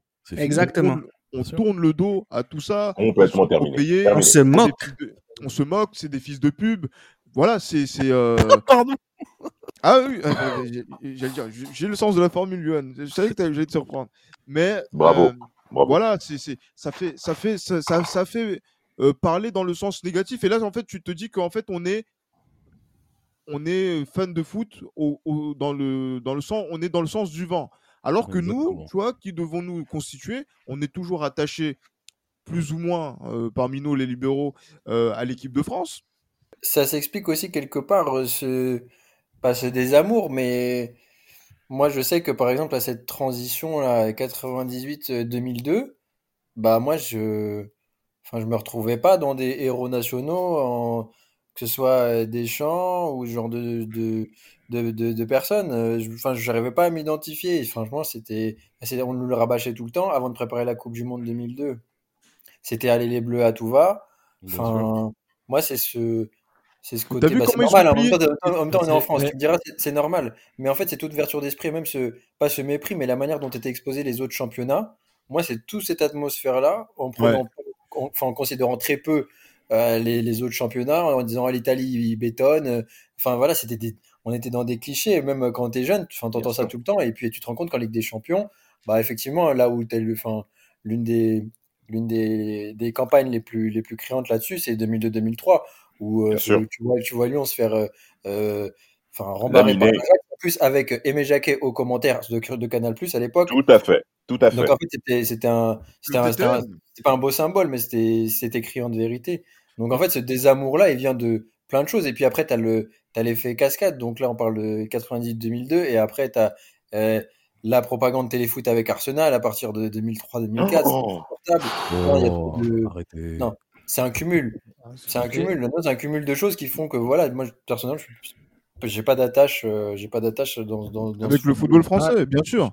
Ça peut s'expliquer par autre chose aussi. Ça peut s'expliquer par autre chose aussi, si je peux me permettre. C'est à mhm. la fois euh, le fait qu'on nous a volé cette Coupe du Monde d'un point de vue euh, politique. On a vu des gens surutiliser cette Coupe du Monde pour des, euh, des dessins qui n'allaient pas forcément dans l'intérêt de ceux qu'on exploitait. Mmh et l'autre côté aussi, et ça je pense que ça concerne nous aussi en tant que fils d'immigrés, euh, pour la plupart d'entre nous qui sommes dans ce podcast, euh, pour tous nous, tous qui sommes dans ce podcast et pour beaucoup qui nous écoutent, c'est euh, la génération Black Blamber qui nous a gavé aussi beaucoup. Parce qu'il faut pas oublier que 1, 2, 3 Soleil vient juste après cette Coupe du Monde 98 dans la foulée. Alors c'est très bien, un, deux, trois soleils. Hein, je suis algérien, c'était le top. Euh, on était au top hein, à ce moment-là. J'aurais aimé avoir 20 ah, ans, j'aurais pu avoir 12 000 femmes. Hein. Mais ce que je veux dire, c'est que c'est que médiatiquement. des zéniths en plus. C'est que médiatiquement cette histoire. Ah oui, tu... il y avait il y avait, il y avait Bisson Abisso aussi qui. Oui, non mais c'est vrai. Donc il y a un côté. Génération Black Blamper, génération Black Blamper. Alors on était contents, on était tous ensemble dans les Champs-Élysées. Et pareil, en 2018, on est tombé dans le même panneau, on était tous ensemble, les mains dans les mains dans les Champs-Élysées. Oh, Kanté. mais, mais, je sais pas si tu te souviens, mais je sais pas si tu te souviens, euh, euh, Reda, euh, après cette Coupe du Monde 98, vous avez le ministre de, il me semble que c'était le ministre de l'Intérieur qui était pas réputé pour être très gentil, qui était Charles. Alors Charles Pasqua, il quoi, Pasqua? Non, non, il est, Charles Pasqua, il, était passé dans l'opposition, mais il a été ancien ministre de, l'Intérieur. Bah, Charles Pasqua, je me rappelle, juste après cette Coupe du Monde 98, Charles Pasqua décide de régulariser énormément de. non, en fait, en fait, en fait, il dit qu'il faudrait régulariser, massivement Les, immigrés. Effectivement, Il, met cette idée-là. Et donc, du coup, Charles Pasqua, qui a été l'un des hommes les plus durs euh, notamment en ce qui concerne l'immigration et la ah répression policière dans les années 80, Mmh. Euh, sous les gouvernements de, de, Jacques Chirac, euh, qui dit ce genre de choses, euh, qui, se, voilà, qui se découvre une âme euh, sociale. voilà. mais mais, mais, mais c'est incroyable. C'est incroyable. Et, et, ce que je voulais là où je voulais rebondir également, c'est concernant justement ce, cet intérêt, cet intérêt bah, très intéressé des Français par rapport au football. le, je pense que l'exemple le plus criant, c'est ce qu'a ce qu'a vécu TF1 en, en, 2002, parce que TF1 s'est arrogé tous les droits de la Coupe du Monde 2002. Et ce qu'il faut savoir, c'est que après l'élimination d'équipe de France, après le match face au Danemark, il y a eu une chute considérable justement de l'audimat à ce niveau-là. Complet. Et justement, ça, ça prouve à quel point la France est complètement cuite en matière de culture football, même après ce, ce, succès qui a été la, la, Coupe du Monde 98. Donc, euh, en fait, comme tu l'as dit, Reda, pour résumer tout ça, la Coupe du Monde 98 a été utilisée, en fait, pas à bon escient, à mauvais escient, en fait. Et c'est ça le problème, c'est que malheureusement, les problèmes que l'on connaît après la Coupe du Monde 98 et surtout après la Coupe du Monde 2002, bah, sont les mêmes qu'on reconnaît en fait, qu'on a connu après la Coupe du Monde 2010 par exemple, où ça a été un échec criant. Et malheureusement, la France n'est pas prête de sortir justement de ce, de ce marasme-là.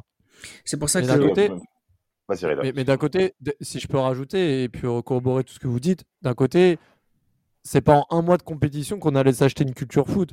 Euh, non, mais il y a des pays, il y a des pays que ça, un, tournoi, ça donne l'élan à un pays en général. Bien sûr. Oui, mais, bah oui, mais, ça, peut, ça, peut, donner un élan, mais en fait, le football, enfin, la France avait quand même, ça faisait quand même depuis, allez, la première Coupe du Monde euh, depuis 20 ans, entre 58 et, et, 78, donc la, qualification en 78 en Argentine, euh, et la génération Platini, Tigana, Gires, etc. Je veux dire, à ce moment-là, la France avait reconnu entre guillemets les joies du football à, haut niveau sur la sphère internationale, l'ADA en 90. En fait, ce, que je veux dire par là, c'est que la culture foot, enfin la présence du football dans le quotidien des Français existait déjà avant la Coupe du Monde 98. Et c'est mmh pas pour autant que nous avions justement, enfin que même nos ancêtres, etc., avaient cette posture et cette culture foot. Donc c'est mmh. pas un. Oui, mais ça peut propulser aussi, Raphaël. Oui, mais c'est pas, pas une compétition d'un mois qui va te faire passer en fait, c'est quelque chose d'ancré dans la culture, c'est-à-dire soit tu l'as, soit tu l'as pas.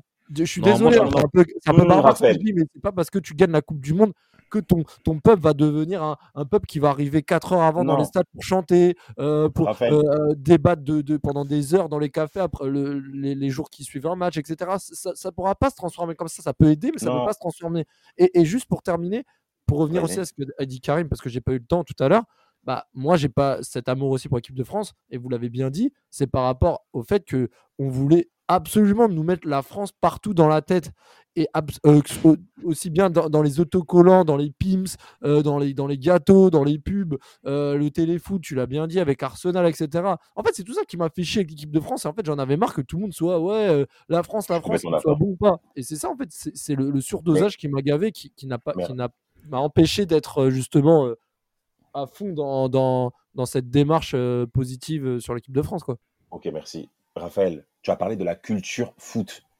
Allons voir même le mot, foot. Mettons culture française. Qu'est-ce qui se passe dans ce pays quand vous êtes exposé au niveau médiatique? Quand vous gagnez, vous êtes on est jalousé, on est jalousé, on est. Euh, ah, tu parles des, des, des, gens qui gagnent et qui. Oh, la, la ah, les gens qui gagnent. Quand tu gagnes, tu es en haut. Ça, c'est une évidence. Et la personne qu'on peut mettre en point là-dessus, c'est Marcel Desailly, qui, avant le mondial 2002, 2002, après même le gain de l'Euro 2000, était absolument partout. médiatiquement, ah politiquement. Quand il passait sur TF1 en s'exprimant, c'était incroyable. Et quand est venu l'échec du mondial 2002, mais il fallait voir comment on se moquait de ce monsieur. Et on a même été surpris. Mais il a parlé aussi. Mais il s'est exprimé, c'est normal. Mais il faut voir également, mais je dirais même la moquerie. Parce qu'on se moque. Mais, mais, c'est mais à, un degré, mais vraiment limpide. C'est méchant, en fait. C'est très méchant. mais c'est méchant. On a vu l'écart. Ribéry, été pareil. Ribéry, on non, complètement. On a vu les. Et c'est très trop loin, de se comporter comme ça. C'est très français de se comporter comme ça. Vous allez trop loin, même, j'allais dire, ben, regardez le, comportement que la France a eu avec Christian Carambeu. Euh, ah oui Là, là, c'est là, là, là, ça atteint tout le, paroxysme.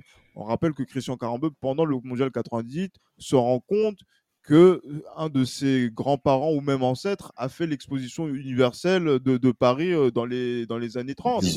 Euh, préciser, préciser, en tant qu'exposé. En tant qu'exposé, voilà, donc dans, dans le cadre d'un zoo humain. Et donc, du coup, euh, voilà, le fait qu'il ne chante pas la, la, Marseillaise et qu'il soit réservé par rapport à l'hymne national qu'il connaît par cœur, pour, pourtant, euh, il bah se à quelques encablures du mondial 2002 qu'il aurait mérité de, auquel il aurait mérité de participer. Auquel il aurait mérité. Euh, auquel il aurait mérité. Avec sa saison à l'Olympiakos. mais souvenez-vous du France-Écosse de 2002, d'avril 2002, ah il est conspué. Ah, conspué, vraiment conspué. Et, et, là, en fait, là, tu te dis, ben, euh, en termes de, de, culture, déjà d'ingratitude euh, de la part du public, parce que je ne sais pas pourquoi on siffle Christian Carambeu, pour quelle raison? Euh, aujourd'hui, rétrospectivement. Il y a plein de choses comme ça. On a parlé de CI, Carambeu. Après, c'est vrai qu'il y a eu encore, comme, comme l'a dit Johan, Franck Ribéry. justement, le délit de sale gueule, sale gueule, littéralement. Sale gueule. Ah oui. Et, et, autre exemple. Et, aussi Karim Benzema. Et aussi Karim Benzema, Karim Benzema.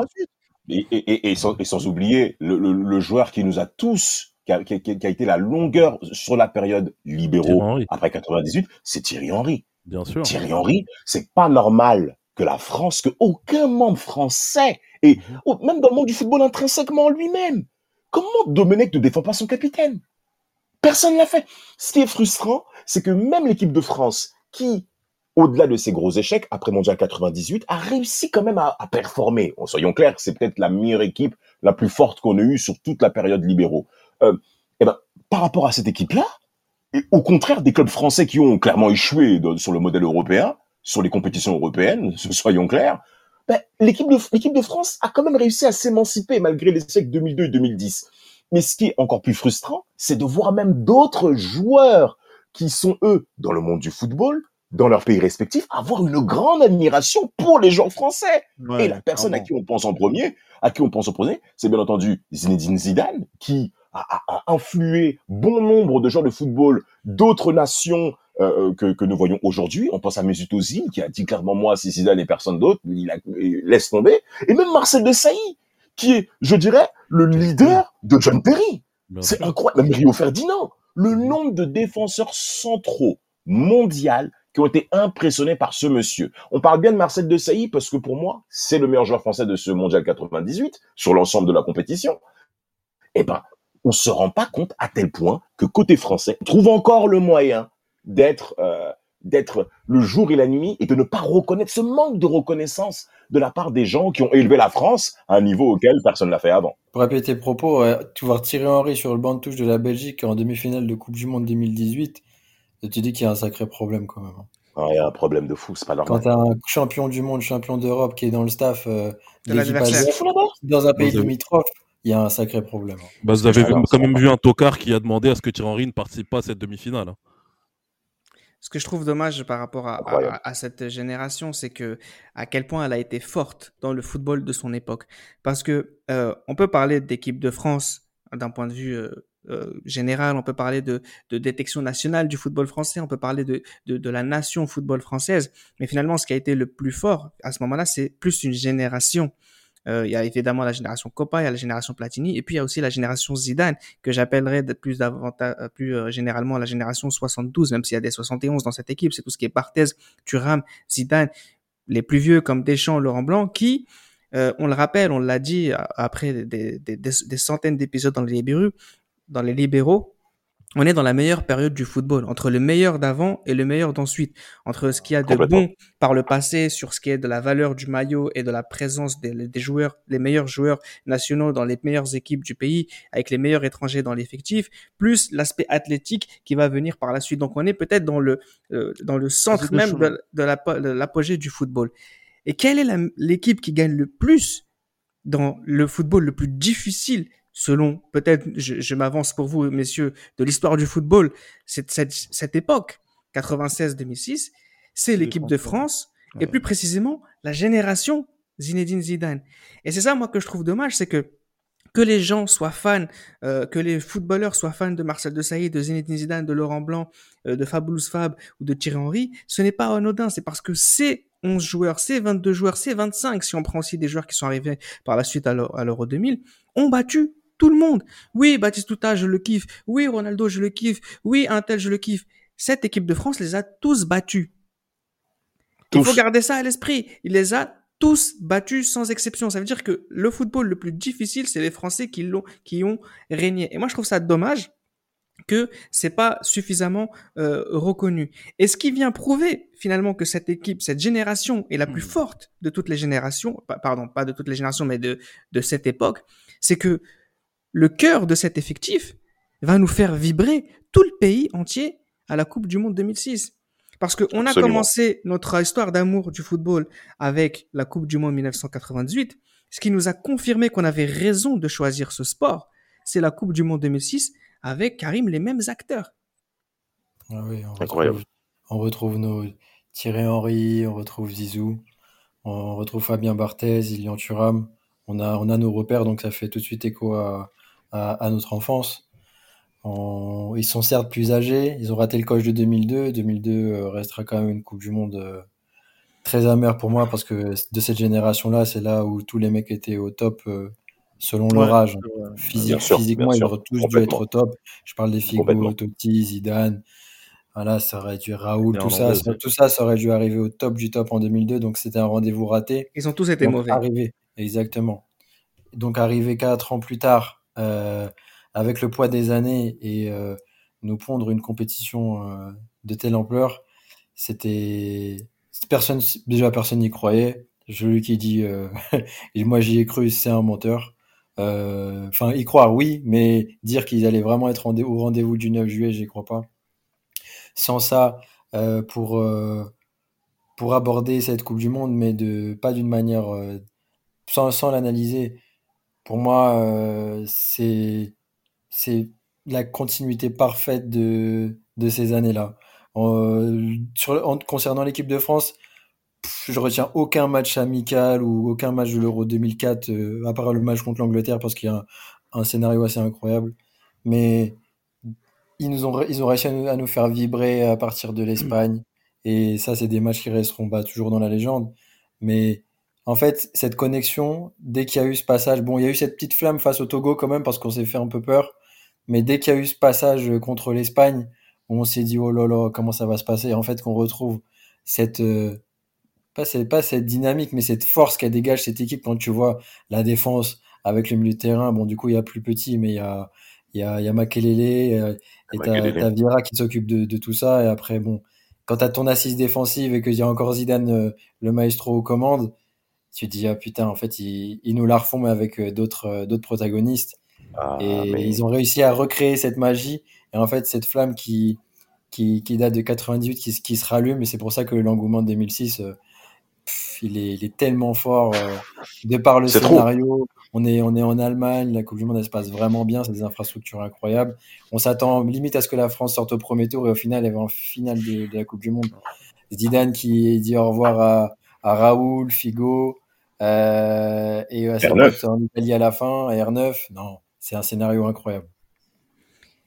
Si Vira n'est pas blessé pour ce final, sa finale 2006, je ne suis pas sûr. je suis pas sûr que l'Italie s'en sorte. mais ça aurait été fou. C'est pas plus mal qu'on l'ait pas gagné cette Coupe du Monde. Non, mais ça aurait été fou quand même de voir cette, cette équipe, euh, cette génération. Non, mais je, je, vois, je vois pourquoi vous dites ça pour Raymond Domenech qui n'est pas du tout euh, à la hauteur. Ah C'est le plus grand de tous les tocards de l'histoire du football français. Évidemment. Merci. C'est la question, c'est ça aurait été, ça aurait fait mal. Mais comme je vous ai dit plus tôt, c'est que on retient pas le football français, on retient cette génération. Et alors, c'est peut-être pas vrai parce qu'on retient beaucoup Aimé Jacquet quand même, qu'on n'a pas beaucoup mentionné sur euh, cette émission, qui prend sa retraite sur, euh, sur cette Coupe du Ah Monde oui, 98. Ma vie, ma vie va être heureuse. il, Ma a, vie va être heureuse. il a fermé le livre de sa, de Non, sa vie. Tout de suite. Ma vie va être heureuse dorénavant. Là, lui, a c'est que du bonus maintenant, en fait, sa vie, tu vois. Ça fait 20 ans de bonus. 25 Ah, ans là qu'il est là et que oui oui Il a souffert, le monsieur, il a beaucoup- souffert. il a, il a beaucoup souffert mais après derrière aussi il a participé à la consolidation de cette image et pas forcément positive que l'on avait euh, du, euh, du football français c'est vrai qu'en termes de formation il y avait du, du vivier de la ressource mais lui en tant que directeur technique national jusqu'en 2004 il me semble euh, Il a sa euh, part de voilà responsabilité. voilà, il a sa part de responsabilité. Et c'est vrai que c'est lui qui lance sur orbite Domenech euh, en tant que sélectionneur national. Donc, du coup, voilà, on n'en tient pas rigueur à Aimé Jacquet. Non, il a droit, il a le droit à toutes les erreurs. Bah Mais- oui. mais- mais le surtout problème, c'est Bah oui. Mais Surtout c'est que c'est lui qui grave choisit le capitaine de l'équipe de France qui gagne la Coupe du Monde 2018. Je ne dirais pas lequel. Mais c'est Oui, des, gra- des graves erreurs, effectivement, euh, Ah oui, Gilles Christ. Euh, c'est pour ça que, malheureusement, enfin, c'est pour ça que je vous disais que cette Coupe du Monde, non, pas cette Coupe du Monde, la victoire de la France à la Coupe du Monde 98, c'est un cadeau empoisonné pour les amoureux du football que nous sommes, mais un cadeau tout En court France. pour Oui. l'ensemble euh, des Français, bien entendu, et que c'était un, un très grand moment pour, pour tout le monde, au moins en France. Voilà. Ce qui est assez fou avec cette, euh, cette, cette Coupe du Monde qui a consacré l'équipe de France, elle a consacré aussi notre amour euh, du football. Elle a consacré mon amour du football italien.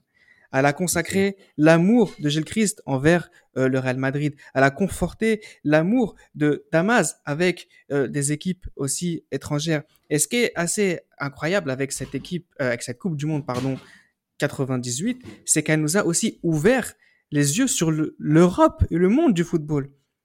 Les capitales, les, les joueurs qui jouent dans tel ou tel club, dans telle ou telle ville. On a été internationalisé et à partir du moment où on a ouvert les yeux sur le reste du monde, comme les footballeurs français ont ouvert les yeux sur le reste du monde, ben on a grandi. On a grandi, Gilles Christ, en aimant l'étranger aussi. Non, clairement. Et c'est ça, en fait, justement, euh, que par exemple, certains euh, qui euh, voilà, sont nés dans les années 70 et qui n'arrivaient pas à comprendre comment nous, de la génération des années 90, on arrive à aimer des équipes étrangères au détriment d'équipes euh, françaises. Moi, je le dis très clairement, j'ai préféré le Real Madrid avant de préférer une équipe en, en- en D1, euh, en D1 française parce que voilà, quand tu regardes du, football, le rapport que l'on avait peut-être avec Canal Plus également jouait un petit peu. Donc c'est-à-dire qu'on regardait même plus de football étranger puisque les clubs français étaient éliminés en Ligue des Champions dans les mois qui comptent au printemps que nos clubs français. Donc il y a plein de choses qui rentrent en ligne de compte. Il y a aussi nos Français qui sont aussi à l'étranger que l'on regarde et donc on regarde un certain football aussi et en fait on se dit ah mais il y a, euh, quand on regarde la D1 avec euh, euh, le, le- le tambour là de ou sinon la- la- la- l'ambiance de Bollard, voilà, t'as envie de passer à autre chose, t'as envie de, de vivre encore un- une expérience football qui est supérieure et t'es plus sensible, plus attentif à ce qui se passe du côté de l'étranger. Si l'herbe est bien plus verte ailleurs, les footballeurs français l'ont fait. Nous, en tant que supporters, on a été plus enclin, c'était plus simple pour nous de pouvoir supporter des équipes étrangères. En, en tout cas, on a, on a avoir la, la préférence aussi d'avoir un œil sur, le- sur la France parce qu'on savait aussi que nos équipes françaises n'allaient pas aller très loin en Coupe d'Europe.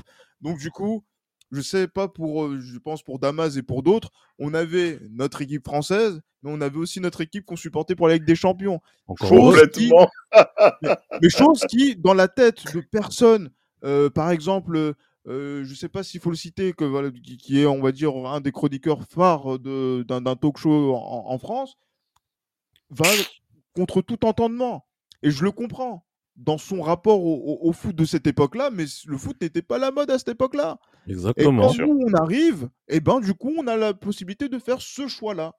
Et, Exactement. euh, et, et- et c'est c'est important de, de- de le dire parce que on, si on nous dit que voilà, vous êtes des footix, oui, d'une Oui, certaine oui, manière. Parce que bien voilà, sûr. 98, on a quoi 6, 7, 8, 8 ans, 9 ans, 5 ans et demi pour Raphaël. Euh, c'est là que l'on que l'on se constitue. Et si on dit qu'on est footix, malheureusement, c'est notre, c'est enfin heureusement, c'est notre héritage. mais on a su, à travers les libéraux, en faire quelque chose de, concret. Ce qui est assez, euh, ce qui, ce qui s'est passé en fait, bon, déjà par rapport à ce que dit Raphaël euh, sur ce podcast, c'est qu'effectivement, euh, c'est aussi la consécration de l'arrêt Bosman qui fait que tout le monde est parti à l'étranger et nous aussi. Pourquoi? Parce que on va là où, là où ça brille. Les joueurs français eux-mêmes sont partis là où les herbes, l'herbe était plus verte. Pourquoi pas nous? Et à partir du moment où tu regardes ce qui se fait à l'étranger et ce qui se fait à l'étranger, c'est extraordinaire, tu ne peux que apprécier. Tu es un jeune enfant. Il faut pas oublier qu'on est des enfants. Tu es un enfant. Tu es fan, tu, tu, regardes le football, tu en as plein, tu en as plein les yeux, tu commences à suivre le Real, le Real Madrid.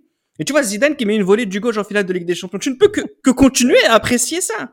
Mais justement, le, le, volet, c'est surtout la Ligue des Champions, comme tu dis, euh, comme tu dis, euh, comme tu dis, Reda. Je pense que le fait que, que l'on que l'on se soit exporté à l'étranger, il y a aussi le volet Ligue des Champions.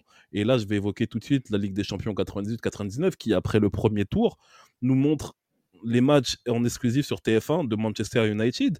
Et quand vous voyez le final, justement, de cette, de, de, cette, de cette finale de Ligue des Champions, comment vous pouvez ne pas vous intéresser au football euh, La demi contre la Juve est incroyable déjà aussi. Hein. Bien sûr. Mais, ça, mais le, 2-3 là. Hmm. Bien sûr. Et quand tu parles, et quand tu parles des, des, des, des nouveaux pays et des nouveaux endroits que l'on découvre, qui connaissait Trinité et Tobago après cette, euh, avant cette Ligue des Champions 90-99 Je parle de Trinité et Tobago par rapport notamment à Dwight York. Dwight York, moi, moi, personnellement, j'étais persuadé qu'il était, qu'il était, voilà, c'était anglais. c'était un anglais, tout simplement. Mais non, il vient de Trinité. nigériane, ce genre de choses. Exactement. voilà, Trinité. Exactement. Qui connaissait, euh, qui savait où se trouvait, euh, où se trouvait Kiev? Personne ne connaissait Kiev parce que Lens joue contre le Dynamo Kiev, joue contre le Panathinaikos Athènes. Moi, bah, justement, moi, je pensais que Panathinaikos était une ville en, en, Grèce, mais je joue contre le Panathinaikos Athènes, je joue contre Kiev. Bon, Arsenal, on connaissait justement par, euh, par, le, par le biais d'Arsène Wenger, mais après, comme j'ai dit, il y a l'Inter il y a, l'Inter Milan, il y a United, il y a Bayern Munich aussi, des, que je découvre aussi pleinement, le Bayern Munich. Lizarazu est là-bas. Exactement. Et puis il y a aussi cette coupe de cette coupe de l'UEFA 99 euh, que, que, voilà qui qui qui, qui s'est malheureusement mal terminée. On a un club français qui va en Italie, qui bien sûr, on a un club français qui va en Italie, on a un club français qui voilà qui qui, qui joue contre bah, contre Monaco parce que moi à l'époque je savais même pas que deux clubs français pouvaient s'affronter en Coupe d'Europe. Donc il y a plein de petites découvertes en fait que que, que, que l'on a comme ça. Et euh, et voilà et, et, justement toute cette toute cette euh, la Coupe des coupes aussi que je pourrais évoquer que que l'on voit sur France Télévisions. Mais voilà, c'est cette Coupe du Monde 98, ça a été, comme tu l'as dit, Reda, une ouverture vers le monde extérieur. Ça a été une ouverture vers le monde extérieur parce que comme je l'ai dit, il y a ces Coupes d'Europe euh, de, clubs, mais il y a aussi les, matchs de l'équipe de France qui vont jusqu'en 2002, parce que après la Coupe du Monde 98, vous le savez, hein, l'équipe de France qui devient des ambassadeurs de la France dans le monde. Donc il y a ces matchs qui jouent en Australie, ces matchs qui se jouent en, Afrique du Sud après l'Euro 2000. Ils remplacent le Brésil 97 en fait. Hein. Exactement, il y a le match au Chili aussi. Donc il y a plein de déplacements d'équipe de France qui, qui nous fait voyager, mais franchement, c'est malheureusement le, la France en tant que telle n'a pas réussi à s'imprégner pleinement de, de, ce monde, de ce changement de, mode de vie. Ce qu'on oubliera pour, euh, ce qu'on n'oubliera jamais, c'est c'est la joie que ce, tournoi, cette fête euh, a consacré euh, dans nos cœurs et cette histoire d'amour qui est née entre nous et le football. Ainsi s'achève notre série spéciale célébrant la Coupe du Monde 1998, un projet qui nous tenait à cœur de vous proposer un format inédit de 10 épisodes sur un sujet précis qui, je l'espère, au nom de tous mes copains libéraux, vous plaira. Sans cette Coupe du Monde 1998, les libéraux n'auraient sans doute jamais existé. Leur esprit non plus. Il fallait donc revenir sur cette compétition charnière pour notre génération. On se donne rendez-vous sûrement pour un autre projet du genre. On vous aime, vive le football, vive le football de notre enfance. C'était Les Libéraux, série spéciale Coupe du Monde France 98.